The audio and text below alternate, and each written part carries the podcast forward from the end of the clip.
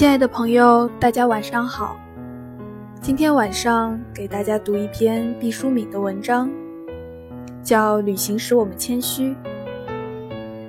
人们常常在旅途中猛地想起泯灭许久的往事，忆起许多故人的音容笑貌。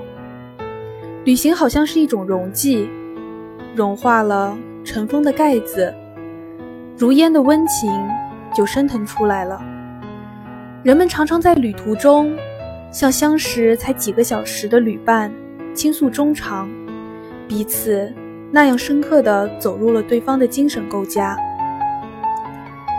我甚至知道几位青年，竟这样找到了自己的终身伴侣。有人把这些解释为，旅途使人们亲近，是因为没有利害关系。我不同意这个观点。正是因为同乘一列车，同渡一条船，才使我们如此亲密。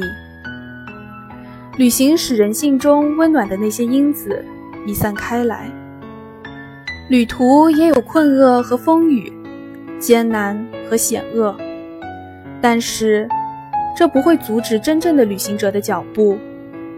旅行正是以一种充满未知的魅力，激起人们。